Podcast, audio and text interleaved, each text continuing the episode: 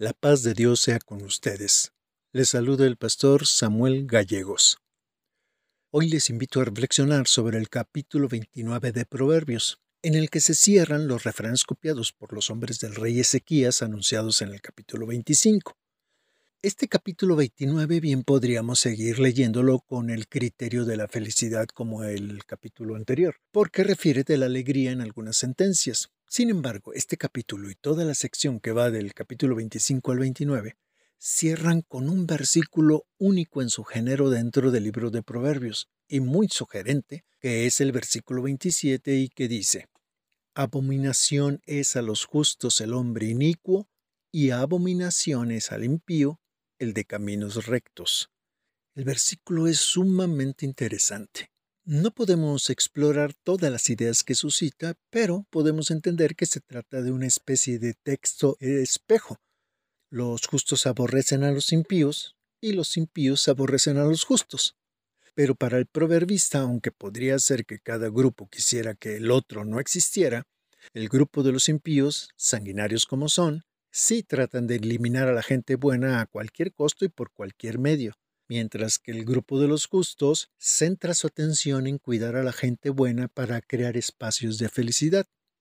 En el contexto de la felicidad, llenar el mundo de abominación, tanto de parte de justos como de impíos, no parece algo muy feliz. No obstante que los justos abominen a los impíos, resulta una vivencia positiva, aunque la palabra en sí conlleva un significado totalmente negativo e infeliz. En el hebreo, abominación es la palabra toeba, que significa lo que es odioso, detestable, asqueroso, aborrecible, execrable. Es una palabra que en el Antiguo Testamento se usa para referirse a ídolos, dioses falsos, prácticas sexuales prohibidas, profecías que llevan a la adoración de otros dioses, ofrecer en sacrificio a animales defectuosos, la adivinación pagana o cualquier cosa que contradice la autoridad de Dios. La palabra toeba, abominación, se vuelve más fuerte cuando son cosas que se especifica que Dios abomina, para lo cual se usa la expresión abominable a Jehová. Así, la idolatría, la hechicería, la adivinación, los sacrificios procedentes del robo, extorsión, fraude, usura, son especialmente señalados como abominables a Dios.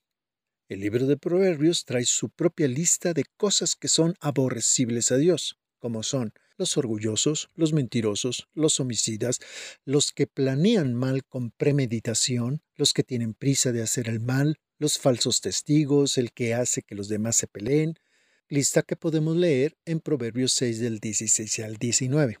En este sentido, cabría dentro del odioso que una persona endurezca su actitud y su voluntad ante lo que es justo, porque hace posible una ruptura entre las personas irreparable.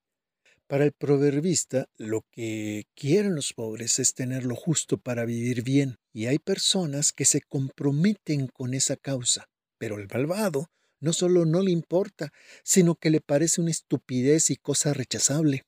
El problema para conseguir lo justo, al decir del proverbista, es cuando los malvados son demasiados, porque eso dificulta más las cosas. Esta es una situación bastante odiosa, porque si las causas justas no triunfan, quitan la alegría a las personas que luchan por esas causas y también a los que recibirán sus beneficios. Aunque siempre existe la esperanza de la intervención de Dios y que Él haga que triunfe la causa justa y traiga alegría.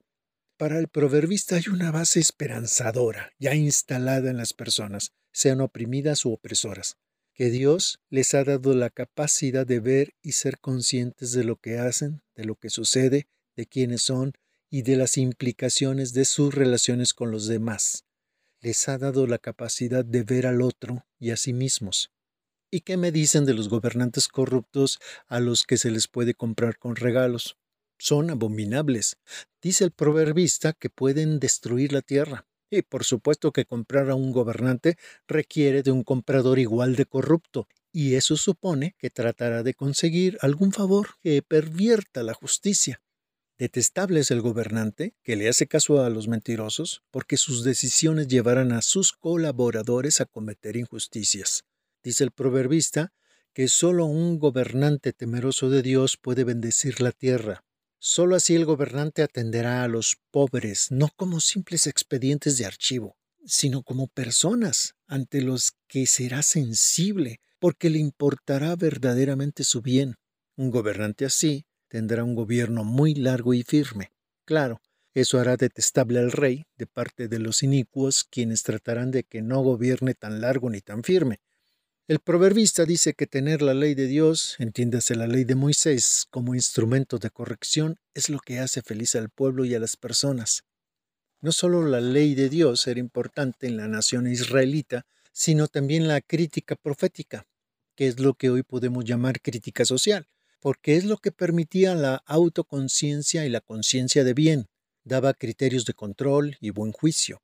Es lo que daba al pueblo hebreo y a los hijos en las familias dirigirse a sí mismos y traía calma y alegría a los padres y en una sociedad que tenía esclavos, como era la hebrea, es lo que evitaba golpear a los esclavos para que obedecieran y evitaba que se aprovecharan de los amos y se quedaran con sus posesiones.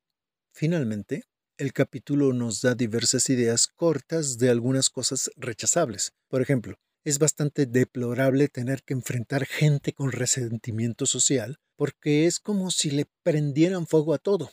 Lo más odioso de esto, al decir del proverbista, es que si se engancha el sabio con esa ira, terminará metido en un enojo incontrolable.